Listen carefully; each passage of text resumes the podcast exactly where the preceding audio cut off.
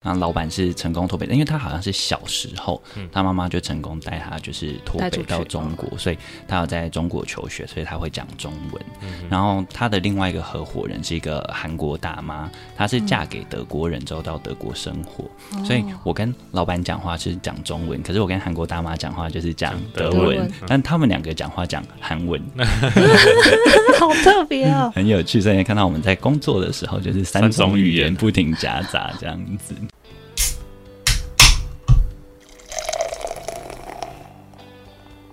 大家好，我们是有酒，有旅行，我是啤酒美少女九一，我是你的客制化选酒师 Terry。有酒有旅行，想要给你的是结合酒精与历史文化的旅程，带着微醺的状态，徜徉于各地醉人的风土民情。拿好你的酒杯，我们出发喽！出发喽！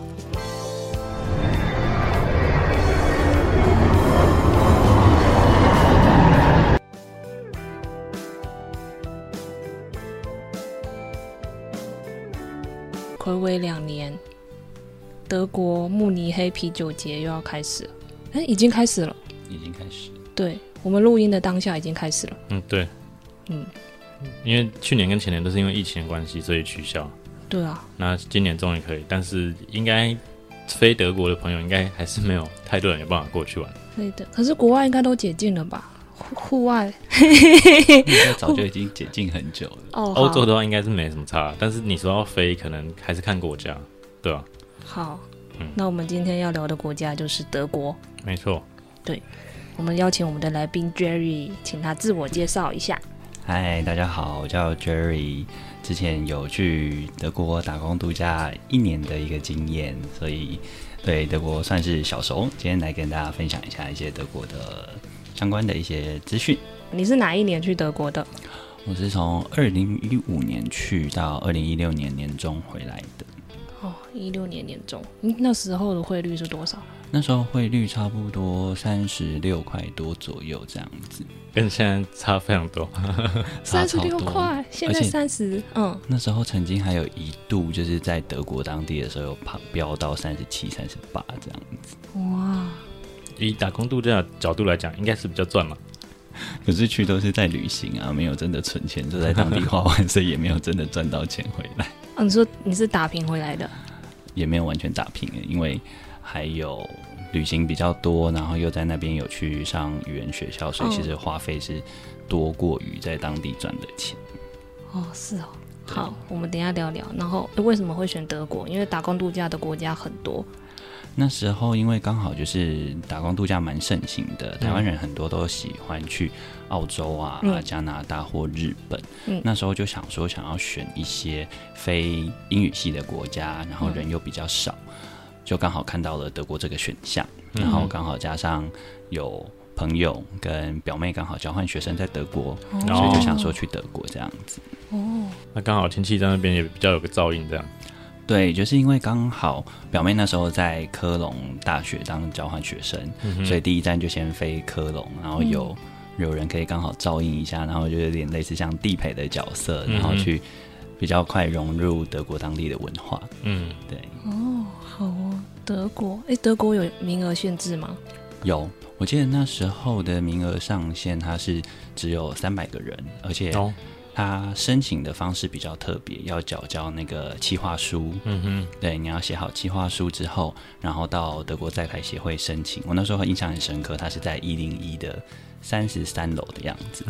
所以就是第一次你要进一零一，还要换卡，然后到了比较高的地方，嗯，然后你准备好计划书，去那边它还有一个面试官，会跟你稍微简单的面试一下，问你诶为什么要去德国啊？然后你去的目的是做什么？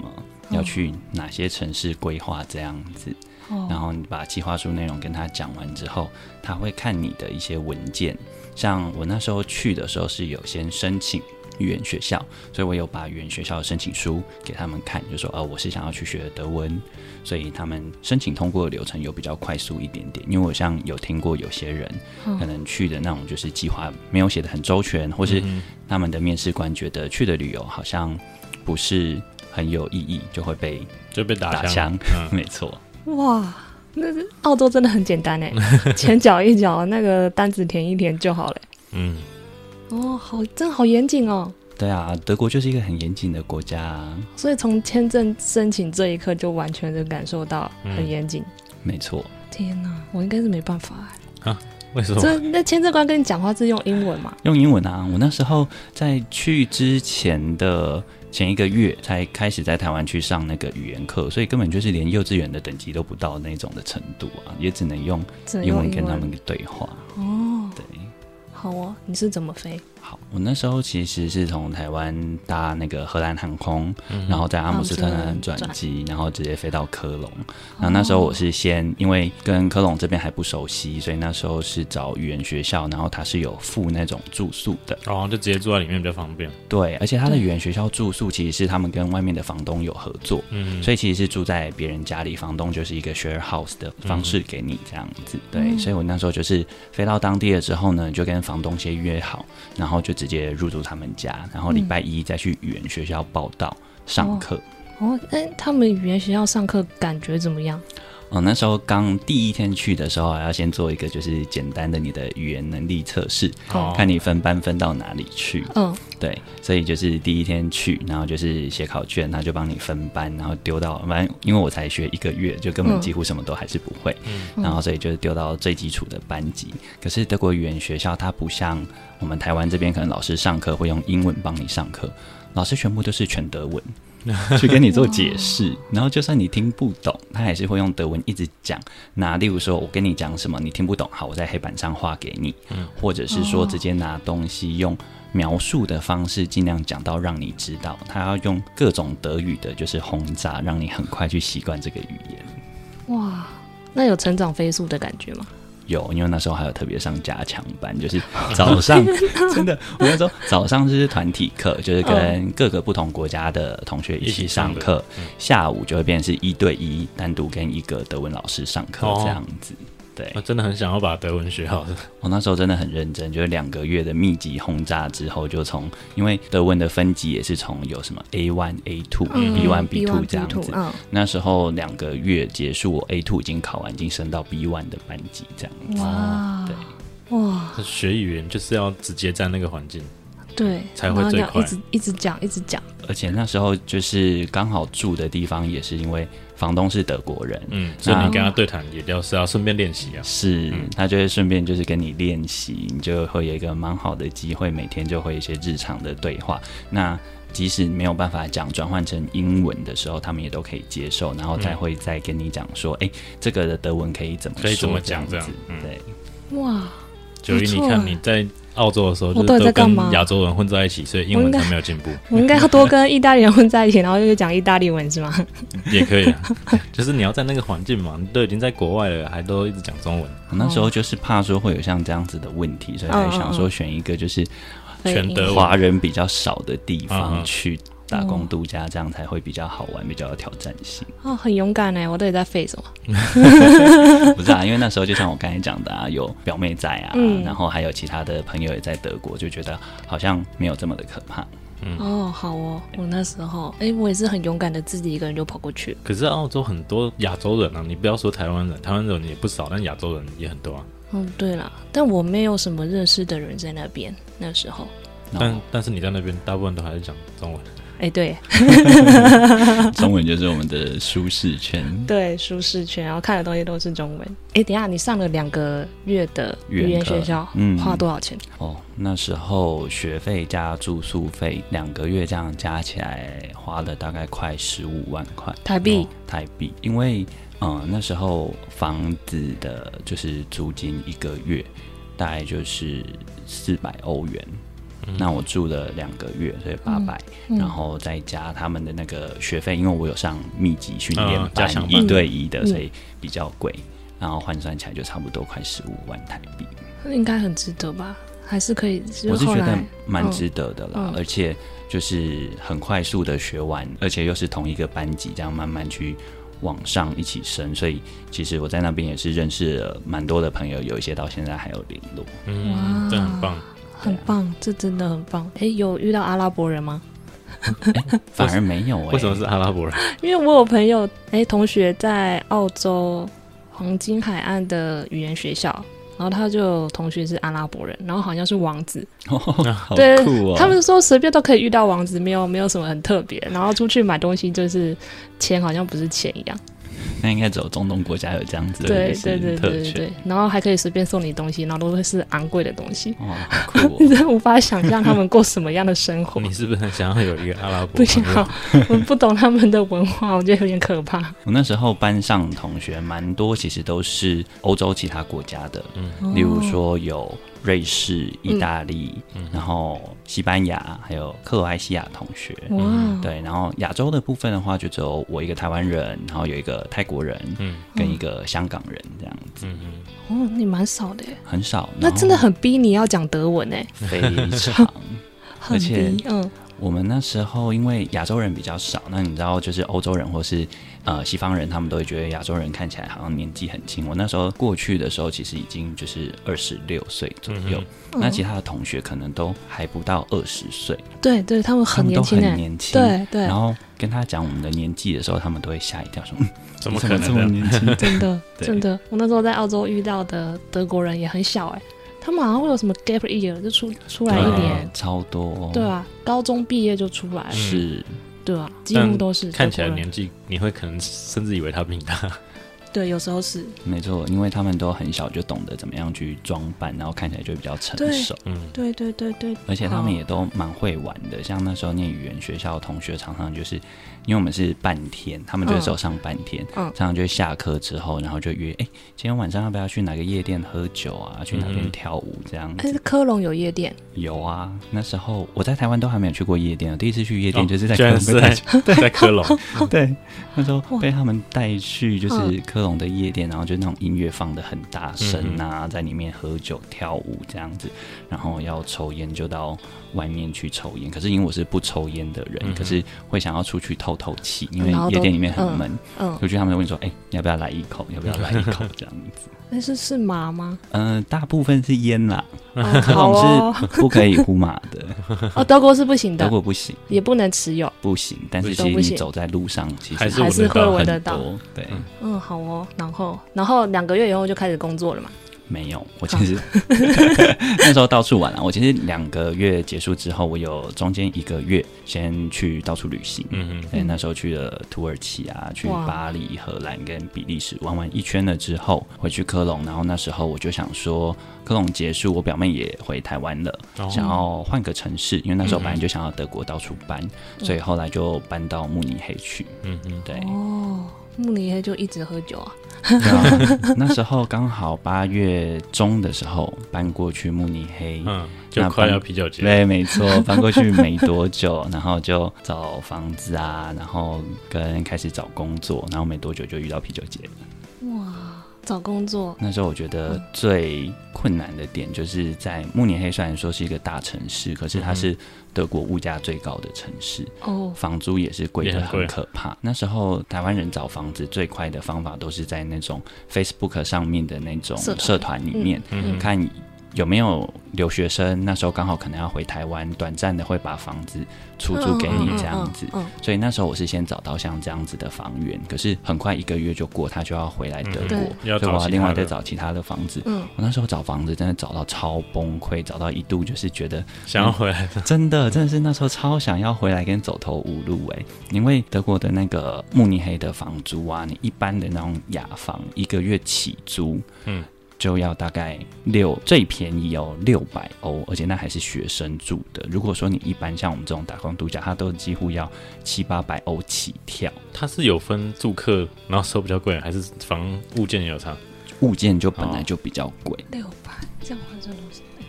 那时候我记得我换算起来，就是我租在那边一个雅房，大概就是台币的一万三到一万五左右，啊真单的纯蛮雅房贵的欸耶对，跟人家分享，而且还嗯不一定租得到。那时候就是上网去那种连他们当地的租屋网上面去写 email 写信给他们，嗯哼哦我记得那时候写了大概一百多封吧，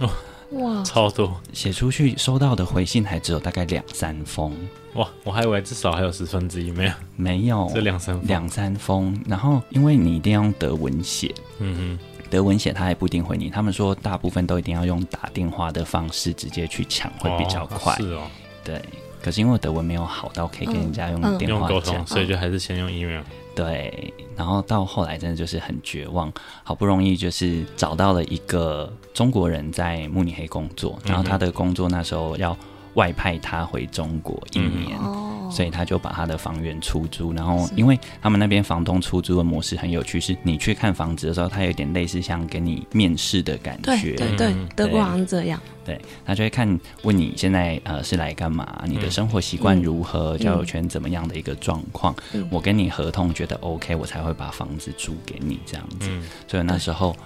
其实去看完那一间房子的时候，我不是他的第一选择，哦他本来是租给别人，他马上就传讯息跟我说：“哎、不好意思，有找到就是、呃、其他人下一嗯对其他人。”然后我就真的很失落，讲啊、真的不知道该怎么办。结果隔了一两天，他又传讯息给我，跟我说：“哎、上一个房客他不租了，你还有兴趣吗？”嗯马上就说：“ 好，哦好，非常 好，我一定要哇租。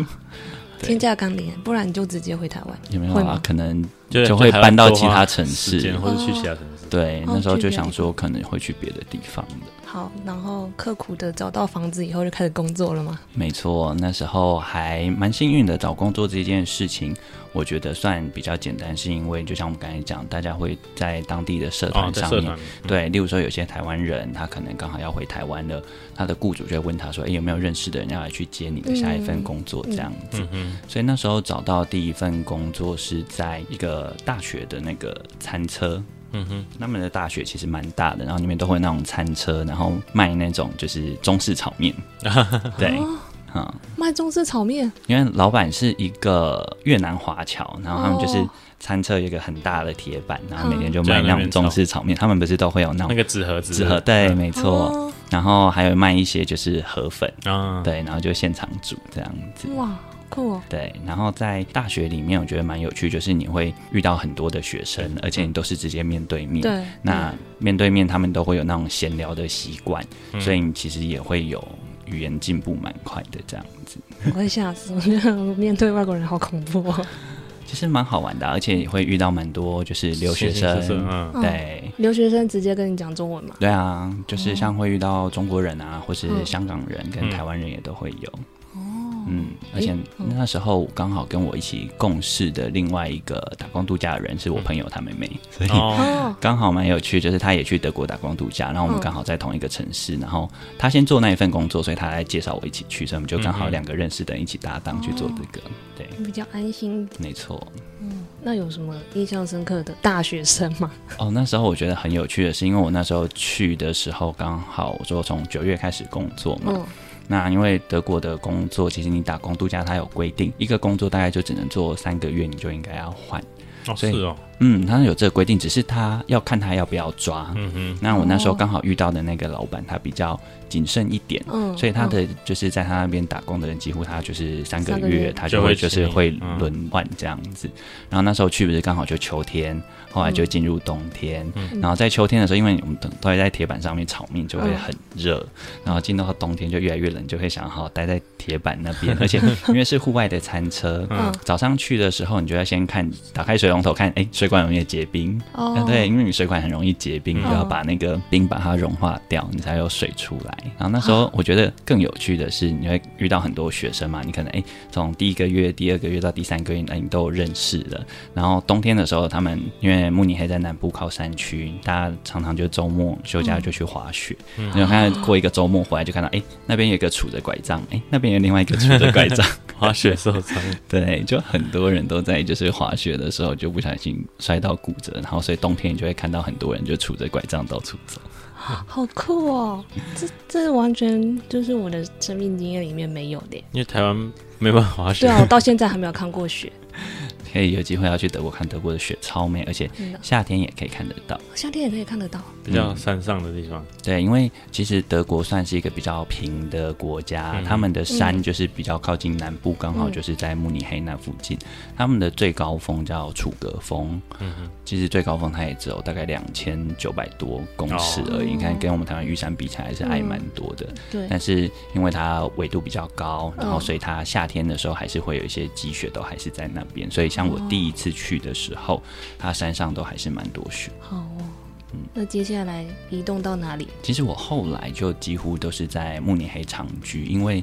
我刚才说我租给我的那个他房也东是一年嘛，对不他其实租了整个半年给我，因为我的签证刚好到五月底，对啊，然后他那时候被外派，刚好就是说外派到五月底之后，他才回到慕尼黑。哦，两个时间刚好嗯 match，是，然后因为刚好 match，我就想说，哦，那我就干脆就是住大在家慕尼黑嗯当做 base，、然后以那边为基准，就还是到处去旅行。所以其实，在那段时间里面，我还是有持续的到各个不同的国家去旅行。这段期间，我总共去了十七个国家，这样。哦，好多、哦，对，是机票很便宜就一直走，哦，其实应该是说，除了机票很便宜之外，他们的那种长途巴士也超便宜的。我买过最便宜的长途巴士是大概一点五欧，就是换算成台币，当初大概也就五十50块，嗯就可以做跨国的旅行，好便宜哦，超级便宜。好便宜哦，对啊你，看客运就多少钱了？台对湾啊客运就多少钱？对啊，可是你就是真的要坐到屁股烂掉，坐七八个小时以上的是。没错。但因为那时候就觉得啊，反正有的是时间，而且常常搭的都是那种就是夜间夜的车嘛长途巴士，就在睡。觉就好。对，没错，搭到那里就早上，然后就刚好就直接去玩。嗯，对对对对对，之前有朋友也是，他晚上都是在坐车，他就是用晚上睡觉时间移动，嗯然就后便宜的那个交通费用，然后对你又可以省住宿啊。对对对对对，没错，那而且超级省时间，就是你在上面反正就睡觉，而且因为他们那时候长途巴士上面还不一定会有 WiFi，然哦后因为我们在那边手机可能都是买预付卡，它的网络流量都是有限的，嗯，所以反正晚上你就睡觉，也不会像白天就要一直无聊划手机 这样嗯子。你也没得花。哦，对，对耶，嗯，好记起来，没错之后去欧洲可以这样子不，过那时候就像刚才九一说的，我们的那个还有很多联航机票也都超便宜。嗯那时候我记得我从德国要飞意大利去玩，它的机票啊单程才十欧，哦，嗯所以换成台币才三百多块钱。好便 宜哦，好便宜哦，所以他们很便真宜的欧洲国内呃，应该说欧洲欧洲各国欧家陆对欧陆旅行很方各便。个国家要去玩很方便，好，对所以大部分大家去欧洲都是不可能只玩一个国家。对啊，嗯，对，虽然说我就是一直待在慕尼黑，可是因为难得的它的风俗民情跟自然风景非常的多，嗯，慕尼黑南部，像我刚才讲的，就是它比较靠山。那以前因为有冰河时代的关系，所以他们有很多冰河留下来的那种冰气湖，嗯所以他们南部的湖泊很多，嗯，离慕尼黑市中心其实也不远。他们慕尼黑的就是交通其实很方便，除了就是市中心他们所谓的 U 版，就是我们现在类似像捷运的呃、嗯这种线路之外，他们还有就是火车的系统。嗯那叫 S 棒，会比较长途一点，到附近的一些卫星城市跟小镇。那你随便跳上一班这种 S 棒，都可以到达他们附近的那种任何一个湖边，嗯然后那个湖都超级美。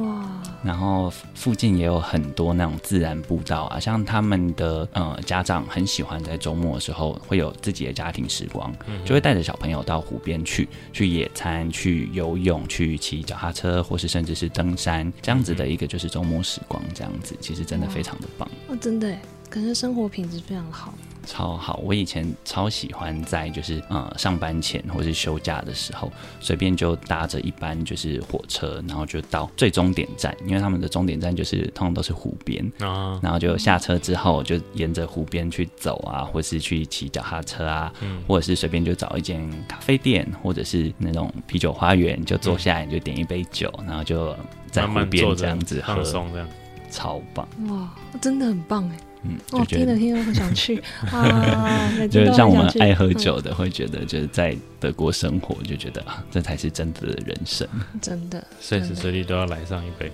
对错啊。，一定要啊，不然怎么是人生？ 再来下一份工作，下一份工作后来啊，我有找到一个韩国餐厅，哦嗯，对，那这个韩国餐厅老板比较特别，他是脱北者，哦哦，很酷。然后他脱北那时候很厉害他是到中国去，嗯所以他会讲中文，因为他在中国有求学，嗯对，所对以啊他对啊，他脱北到中国，他没有被中国抓起来，就是他是跟着他的妈妈一起脱北，他嗯他是成功的脱北者这样子。哦，因为我之前看一些影片啊，他那脱北者其实中共是会抓的，那就算是失败的，哦、对对啊成功的就不哎会我。看到影对片，他是他就扒着门，然后人就一直要拖他进去，他就一直扒着门不要进去，好恐怖、哦！嗯反正就是被抓到，你就是会被遣返遣。对 返遣返。对，那老板是成功脱北，因为他好像是小时候，嗯他妈妈就成功带他就是脱带出北去嗯到中国，所以他有在中国求学，所以他会讲中文。嗯然后他的另外一个合伙人是一个韩国大妈，她是嫁给德国人之后到德国生活，嗯所以我跟老板讲话是讲中文，可是我跟韩国大妈讲话就是讲讲德德文，文但他们两个讲话讲韩文，好特别哦。很有趣。所以看到我们在工作的时候，就是三三种种语语言言不停夹杂这样子。 酷，但老板人很好。那时候虽然说我刚才不是有讲，在德国打工度假签证，你一份工作其实只能就是做三个月三嘛个月，嗯可是这个老板比较没有像之前那个说一定要照着这个规范，因为基本上警察也不会特别走到餐厅里面要去嗯查你的打工度假签，你在这里工作多久。嗯嗯对，所以我其实，在那边工作就是一直到我结束之前都持续在那边打工。哼，哦，对，哎，那通常是都亚洲人到韩国餐厅吗？还是当地人也会？嗯、你说吃饭吗？对，吃哦饭。，他那间韩国餐厅其实蛮多德国人会去吃的。哦，对，那因为它的食物其实做的算蛮到地，而且现在也蛮多德国人会蛮接受亚洲的一些饮食。但不过我们那边也接了很多的韩国客，因为哦嗯在韩国之间，例如说很多韩国商务客要出差，嗯可能到慕尼黑，他们在找一些韩国餐厅的时候，哦都会就到我会们餐厅来这样子。嗯是好，所以工作到这边告一个段落。嗯，没错，就是在最后回来之前的最，应该说我在德国这段时间就只有做过这两份工作，不过嗯这两份工作就支撑了我在当地的一些不管是食宿啊，或是旅行的费用，就刚好全部 cover 过去。像那时候在打工的时候，德国的时薪刚好是一个小时八块半，嗯嗯好，这样台币多少？三八二四，两大百多，嗯概嗯三百五，三百五。那个时候三百五，差不多。而且我在韩国餐厅因为打工比较久，老板偶尔会给我一些 bonus。哼，啊哦，有加薪这样，很好，很好嗯那时候老板对我超好的欸、我在就是工作最后结束的时候，打工度假签证要结束前，我后来其实飞到英国转换成旅游签，嗯所以又再多玩了三个月。嗯，那老板知道我是要再出去旅行，他直接拿了五百欧给我去当做就是旅行的旅游基金旅游的基哇金塞，超多。真的很多哎，五百欧，嗯，好好哦就。送他一个大红包这样，对啊，对啊刚好遇到好老板，而且他还让我把行李寄放在他家，哦就最后飞回来慕尼黑之后，再再把从他家拿行拿李走带回走台，湾就好真的了。对很好哎，超棒。哇，好幸运哦！之后如果你真的要去，我可以介绍你们 去。哎晚安，晚安，超过年龄了， 超过年龄而没且去办法旅游的话，如果想念一些亚洲食物，可以去吃。你可以去吃，对啊，哦。好，那我接下来要问，那你平常的时数你自己是怎么去解决？是到哦超市买自己做吗？还是对，通常都是到超市这边去买食材回去自己煮，因为其实德国的物价在整个欧欧洲国家里面已经算比较便宜一点点的。嗯可是外食还是偏贵，通常你在外面吃一餐，因为德国还是会有给小费的文化，哦通对，常他们你有，嗯对你去点一份餐点加一杯饮料，例如说点一杯啤酒，在外食这样吃起来，你再加个小费，大概都要快到十八欧到二十欧左右。嗯，对18，那以我们当初在那边只是单纯打工的钱来算的话，其实花费蛮高的，嗯所以我几乎都是到超市那边去买食物回家自己煮，而且他们超市卖的东西其实很便宜，嗯哼，嗯。哦，他好们，那边像我们亚洲人想要吃米，他们也是有卖米。啊德哎德国卖的米，泰国米吗？哎，不是哦，不是他，们的米很酷哦，是有从意大利进口。我们吃的比较多都是意大利进口的米。居然是意大利，意大利他们意大利北部有些地方是有种米的，有啊，哦，是哦，这我不知道哎。那啊你就想他们有炖饭嘛，啊西班牙也有炖饭嗯对对啊，所以就是看它产量多少而已啊。哦，哎，那好煮吗？嗯，蛮好煮的，因为也蛮好煮的也要应该说也要挑。他们的米有分成好几种种类，像九英刚才提到，他们也有就是所谓的长米，嗯他们欧洲种蛮多长米，但是他们那种长米煮起来的口感不是我们会喜欢的。对，那他们有一种米，特别叫呃 milk rice，那就是牛奶米的意思。牛奶米对，它它的德文上面是叫做 milk milk rice，那个意思就是牛奶米，因为它比较白，嗯，比较精致一点点。嗯那可是它一包就是小小一包，大概呃五百克，可是大概一欧左右而已，或嗯是一点五欧，所以其实真的很便宜。我就会买那个一包回去，然后回去自己煮饭啊，然后再配菜等等这样子，其实就很省。真的耶。嗯，我们那时候刚到的时候，我们是团体作战，就到了认识，然后就参加一些 group，他们就会一起买菜，然后一起分那个菜钱。然后刚开始不懂，就买了泰国米回家，嗯哼，不会煮哎、不然就煮起来不好吃，我觉就得是自己去试才知 道哪哪一包好吃。我们都也都是从那个、啊、在地的那种德国台湾人的社团上面对去对学对到，看他们的经验那样。没错，对对对，然后你知道以前在家里被爸妈保护的太好，然后突然出国要自己煮饭什么，就是手忙脚乱，然后一点概念都没有。我还听到有人把牛排拿去煮汤的，牛我好就觉奢排侈可能那边他刚好捡到便宜的牛肉吧。哦，也是啦。对我们台湾以外的地方，那哦，尤其澳洲的牛肉应该卖的更便宜对对，牛奶也很便宜，哦。对，这是所以真的德国也差不多。德国牛奶也很便宜，因为他们那边也是有自己的洛农业，嗯而且也有很多的 cheese，他们的 cheese 也都还蛮好吃的。对他们也有 cheese，我那时候在那边的早餐，最常就是在超市里面直接买一条吐司，嗯回去了之后，然后买各式各样的一些火腿或是 cheese cheese 跟生菜沙拉，回去就这样夹一夹，就可以当一餐，或者要出去湖边玩的时候就可以哦夹一野夹餐野餐。嗯，哇，那嗯因是为我自己德弄国的饮食文化跟我们台湾也蛮不同的，他们很习惯在晚上吃饭的时候都吃一些冷食。嗯像我那时候在科隆跟我房东住的时候啊，很常我在厨房忙忙进忙出，煮了很多锅热热的这样，嗯你就看到他走进去，呃。厨房把冰箱打开，把吐司拿出来之后，生菜什么，然后火腿跟就是抹酱拿出来抹一抹，夹一夹就就走直接出吃去了，这就是他的晚餐。啊，这就是晚餐。饮食习惯的差异，不行，我不行，我要吃到热的。他们德嗯国人很喜欢晚上吃一些冷食，哦，对，有听说有些那个团体哥到国外旅游，然后都吃到冷菜，他们很不习惯。嗯，没错，就是文化上的差异，啊，就习惯了都会吃冷的。没错。而且他们的那种面包啊，还不像我们台湾这种吐司就做的很松软，啊，比较偏硬的，是没错。而且他们都走完全健康路线，它里面五会加谷，杂粮，嗯，没错，各种五谷杂粮，而且他们很喜欢吃那种一种就是黑色的那种蒜面包。啊，嗯就是黑色，然后椭圆形的，切下来就变椭圆形的一长片长片嗯这样，然后就用那个直接去夹，所以吃起来就是有一点微酸的口感，然后也比较有嚼劲一些些。那有一些里面会夹一些葵花籽啊，或是核桃等等这些嗯比较健康的食材，真的很健康，所以很多 vegan，蛮多的，真的蛮多真的蛮多的很多。哇，超乎想象。嗯，他们又环保又又吃素，嗯，吃素对吗？嗯，他们的就是文化习惯。应该是慢慢演变过来的吧？那个环保意识什么的比较高。哎，可是九一说到环保意识这件事情啊，我们大家是都会对德国人既定印象，就觉得哎，他们应该很蛮环环保保。嗯，然后呢，然后呢？然后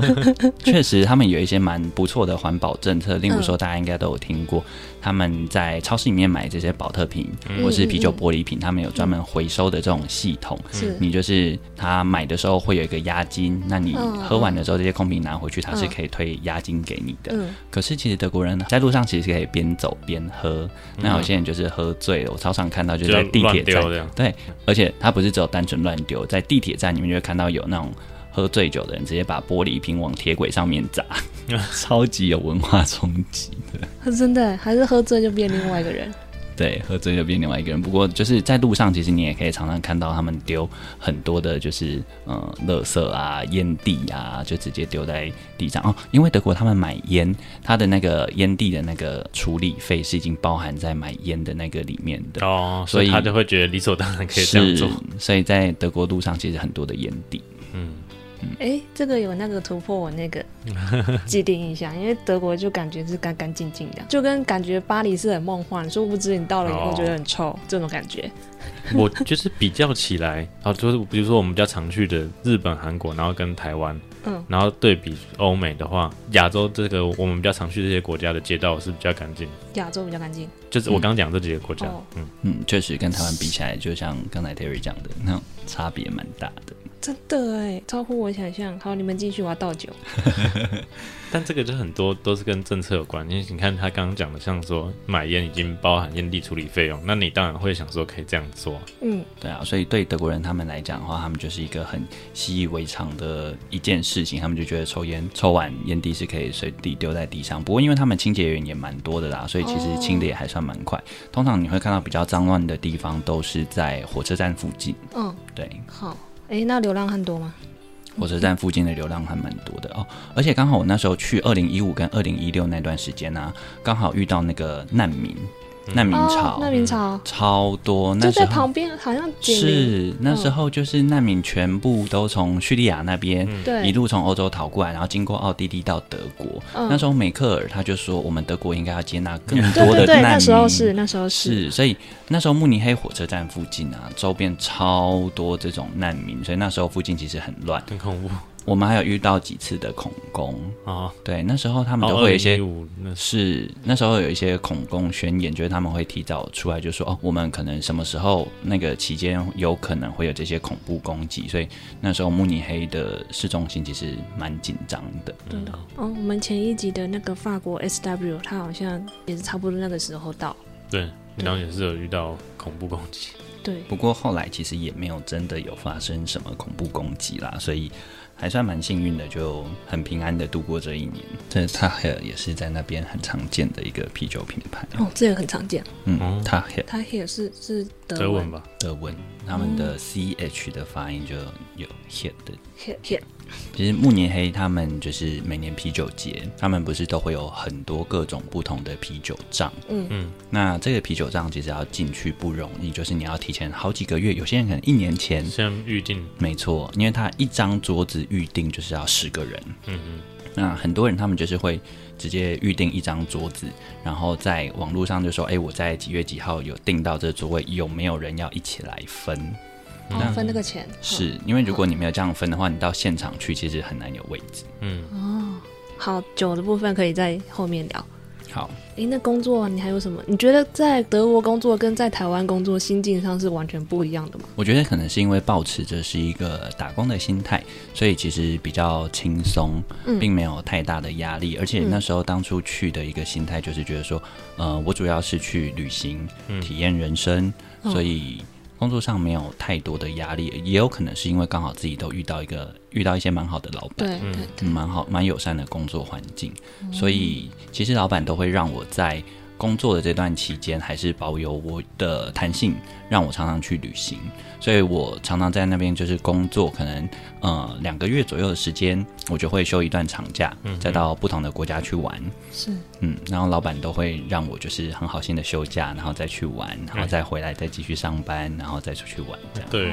这真的是好老板，要不然假设在他们人力上的考量，不一定会让你这么做嗯，就是也有帮忙找一些人力啦，因为。啊啊就是后来也有认识一些去当地打工的一些台湾人啊，在社团上认识，就会介绍他们来我们那边工作。那他们可能就是用更 part time 的方式去做，接我那一个时间的空缺。是不是国外的老板比较开放一点？不没有会说你我你你一定下班以后你还要在位置上，我们要看到你加班，你才是认真工作。哎，加班文化可能有差异，但我觉得主要就是看你有没有遇到好老板。那人家工作是你有遇到好老板或者好主管，其他基本上都不会有大问题。好，所以你出国前是去哪个庙拜拜的？可是我觉得工作性质也有差，因为餐厅跟一般文书作业是不太一样的啊。嗯，对啊，餐厅它没有固定的所谓的上下班时间，嗯，有时候客人多，你就会 delay 到比较晚，嗯，那有时候你要必须要提早准备，就是要提早到，嗯，可是老板人都蛮好，就是像我上班没有固定的时间，我可能就是说，哎、这一到五我就是上哪几天班，那我们的方式都是去的时候我就会写哦，我几点上班，嗯，要离开的时候就是几几点下班，然对后，再那算的。嗯算时数这样子，哦，对，所以都还蛮弹性的。真的。好啦，可能工作性质不一样。嗯，工作性质真的蛮不一样的，所以我觉得在餐厅里面工作，呃，我去德国之前其实没有在餐厅工作过的这样子的经验，不过在德国打工这样餐厅工作经验，我觉得也蛮好的。诶，那那在德国餐厅工作会很累吗？人多的时候会很累，其实像我那时候在餐厅里面工作啊，我们后场就只有我跟老板两个人要负责全部的事情，包含煮呃煮菜、出菜跟收拾呃洗碗盘这一些。哇，两个人好两紧个绷人哦，对，你们哇餐厅是大概就坐满的话是几个人？坐满的话应该可以到快三十个人。哦，嗯，那这样就是小类的门，如果是满的话就是小类。对，所以有时候真的很疯狂，就两个人，然后晚上又有很多组团课的时候，我就会提早先去准备，因为你们也知道韩国他们会有很多小菜，嗯，对对对，他们很多小小的盘子，一个一个嗯很多，所以我们都要先把小菜装好。但是小菜装好之后，你要收回来要洗碗的时候就崩溃，就一堆盘子要去洗，然后你又要准备下一份，所以常常就是来不及去洗这些先东对西。着对，整个洗碗槽就整个完全就是堆起来。后面可是客人又要进来，哎，碗盘又要美，你要快点快点洗洗洗洗完，然后快点再送进去洗碗机里面去把它烘干，这样再出来。所以有时候晚上真的很疯狂，真的。那你应该是表现很好，才能深得老板的喜爱。就是手脚还算利落，嗯，对，所以老板就是对我也都还蛮不错。像我们常常就是，嗯，下班的时候才吃晚餐，嗯然后下班老板就会煮员工餐，然后老板其实也是蛮喜欢喝酒的，我就会陪哦老板一一起起喝喝一一杯。哦，真的是很懂老板呢。对，还好老板会讲中文嘛，才可以聊得比较 多。我哦懂，不然厨房好爆炸哦。那个语言不通真的是吓死。真的，而且因为我们另外那个韩国大妈，她跟我讲话是只能讲德文，可是她太常讲韩文讲习惯，有时候她在外场就在我忙们的时厨候房里面就就讲讲韩韩文，所以久而久之我就会听得懂她韩文讲什么，她只要讲什么我就知道哦，她要什么，快点再拿给她这样。认哦得几个关键字。 对，没错，哦，好哦。诶 t e r r y 在餐厅工作过嘛？嗯，对，那他这样子压力很大，对不对？就是真的就是，诶，我觉得要分两个啊。如果是 PT 的话，人很多的嗯话，因为你领的钱是一样。但如果你工作环境 OK 的话，就是累完，然后像比如说吃员工餐或者休息的时候，可以稍微缓解一下就 OK。啊，嗯如果是是老板的话，你就变成说，你虽然很累，但是你收入是随着来客量提升的，嗯所以心态会不一样。哦，嗯，好哦，反正都很辛苦。对啊。不过我觉得做餐厅其实也蛮好玩的啦，在后场就像 Terry 刚才讲的啊、你就是当下很辛苦，可是结束之后你就是可以好好休息，然后会有一种小小的成就感，说哎，我们也是两个人把这些事情全对部啊做完的。嗯哦，好强哦，两个人而已耶。就也是慢慢训练做起来，不然一开始也是在那里手忙脚乱，不知道要干嘛。 哦，一开始真的压力会很大，辛所以哦苦了，辛苦了。不会，就还好，就是这份工作也做蛮久，在那边这样做也有大概至少前前后后加起来也有五个月，哇，然后中间也是有去旅行。那到处去飞，到处去玩。好哦，真的遇到好老板很也是实力的一部分。运气是实力一部分。对对，没错没错。诶，除了找工作很，呃，不是找工作，找房子很艰辛，还有什么艰辛的故事吗？其实我觉得我在这一年里面好像很少碰到太多艰辛的事情、欸，就是真的只有找房子。那哦，像这种打工度假、你搬到那个城市的时候，他们你这种外国人要在那里住一年，他有一个所谓的入籍这样子的动作，就是你要到当地的就是市政府。去申请说哦，申报你会住在这个地址，那你要去入籍，那个动作叫做 on mail 登，就是你要去登记这样。那时候我觉得很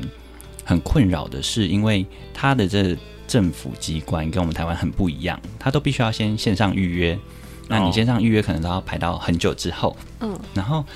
排到很久之后就算了，你到现场去了之后，你会很难找到到底在哪里，因为他们的动线都还蛮特别的，就哦同一栋大楼，可是只你就是不够明确。没错，只是不够明确。你问了半天，他们有时候里面的人都会还是有点疑惑，说：“诶，所以你要去找 谁？”他们也可能会跟你讲说：“哦，那你先去问那个 A。”你去问了 A 了之后，A 会觉得说：“哦，嗯再那你不去是问我的 B 事。”对，去问 B，然后问了一大圈了之后，才找到正确的人。然后你的预约时间可能已经过了，或者是说，好，到了你的预约时间，你去去申请这件事情，他就会跟你叭叭叭，就跟你说：“哦，你这个这样填不对，诶，那个不对，那个不对，你下次再来。”就是一整天这样跑了一整天之后，就 结很果无崩功溃。而返，对，这种真的是超级崩溃。真的，留学生也会遇到这样类哦，留似的问题。哦学生 更惨，留学生更惨， 因为毕竟我们只要做这个入籍的动作而已，我们不需要做其他的其他东事。然后就还有就是，我们要离开德国之前去做这种除籍的动作。还要对除籍，要啊，对啊要不然我都要搬离开他那里了，还是要把他除名这样。诶，那澳洲真的很简单，没有不用做这件事，还是我不知道，我不晓得。哦你那时候不是有找代办还是什么？找代办是工作包住宿啊，嗯然后之后你要移动的话就随便你啊，哼，哦，哦，对原来如此是。只有德国要入籍，对，好像是只有德国要做这样的动作，因为他必须要去管控你的进出的人员进出这件事情。对啊，所以你去的时候就有了。嗯，我觉得那时候去之前就有先看，就知道说他们要这个步骤，所以我那时候像我那时候一到科隆，我就有先去办这个入籍，入籍然后从科隆搬到慕尼黑，又要在慕尼黑那边再办一次再一次入籍，嗯就从科隆那边迁过来，然后离开慕尼黑了之后，再把那个慕尼黑的这个部分除籍这样。好麻烦哦，嗯，但是我觉得还有另外一件事情也蛮麻烦，就是户头开户这件事，嗯，因为在当地工作、嗯还是要 对对必须要有银行的。你如果白，宫，你一定要开户 头，我只是白工，我没有做黑工。很好，很好，很好，白宫比较有保障。对啊，那时候就是开户头，因为其实德国有很多的银行可以选择。嗯哦，我后来选的是那个比较大间，就是德意志银行，其实在台湾也有。哦嗯，对，然后所以那时候在那里办的这个户头，其实我觉得在德国当地办这样银行很方便的是，他们那张卡片你到各地，他们信用卡消费其实很方便，你就直接拿卡片去给他去做扣款的动作，这样嗯就可以了。嗯而且在欧洲其他国家移动，你也是可以用那张卡片直接在当地领钱去做消费。哦，好方便哦。对啊，好，所以开户的时候，开户的时候也是啊，就是因为那时候德文还没有真的这么的好，嗯所以去的时候就会搞不清楚自己到底要开哪一种申请户头。哪一个啊类型的？有分哦，有，他们其实有很多不同的户头，而且有一些优惠方案，就跟我们台湾的银行一样，你开哪一种户头会有什么样的优惠啊，什么样的就是储值方案等等的。嗯，那我们其实都不懂啊，所以对去的时候沟通也是花了很长的一段时间沟通。嗯对，那好不容易开了户，他们也不是现场发卡给你，也是也要跟他们等啊对要用寄的，嗯然后寄。德国的邮差系统其实也是蛮糟糕 的，他们的邮差系统蛮特别，就是他们其实不会有几号几楼这件事情，他们就是单纯那一号，然后嗯他们的那一栋，假如说这一栋大楼里面总共有十层楼，嗯然后每一层楼四间住户就总共四十户嘛，嗯四十户就是一楼，它大门进去之后会有一个收信箱，嗯，那每一个信箱上面就会有这一户人家的姓氏，所嗯以等于说邮差看到就是哦这个地址，我到这户，我到这个地址进去看的时候，嗯我要看哦这个名字有没有对到这个人，嗯有对到我才投递进去。可是因为我们像我们这种租客就不会有自己嗯对的啊名字在上面，他就乱丢是不是？对，很容易就会丢不见。哈，卡片呢？对啊，所以后来那时候我光要收卡片这件事也搞了很久，就第一次就是没有收到，那我想说为什么等等这么久？嗯后来第二次我再去问他，才说那还是说寄到我朋友家，嗯对，就是当地朋友家，因为他嗯就是有名字在后面，我就是说寄到他家，请他帮我收之后，我再跟他拿，才成功拿到的。天哪！哎，那你有把你户头解掉吗？有啊，要离开的时候一定要解掉啊。啊，德国是一定要解掉。应该是说，我那时候觉得那些钱我也是要领出来出去旅行，所以我哦后来就把它全部解掉，然后带着现金在身上。因为我后来在德国打工度假结束之后，又跑出去玩了三个月，嗯所以就是把他的户头解掉，钱全部领出来，然后带那笔钱出去玩。哦，因为我是没有解，我还放在那 边。那这现在很不值钱。对啊，没有办法，我那时候想说，偶尔还是会想要回去一下，就用那边的钱就好。哦，原来如此，因为我也没有赚太多钱啦， 所以解掉也是不错的选择。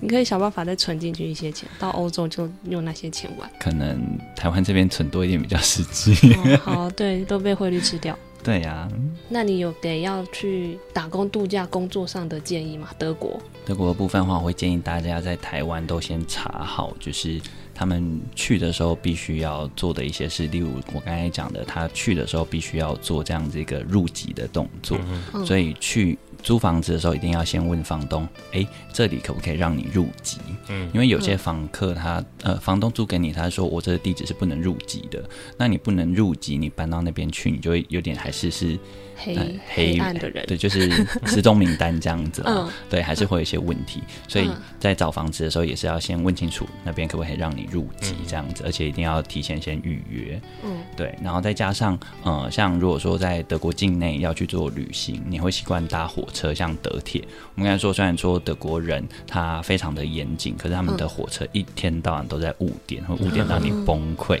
所以常常这种长途列车，你如果要换车的话，那个换车时间绝对不要抓太紧，哦，好对，一定要松一点。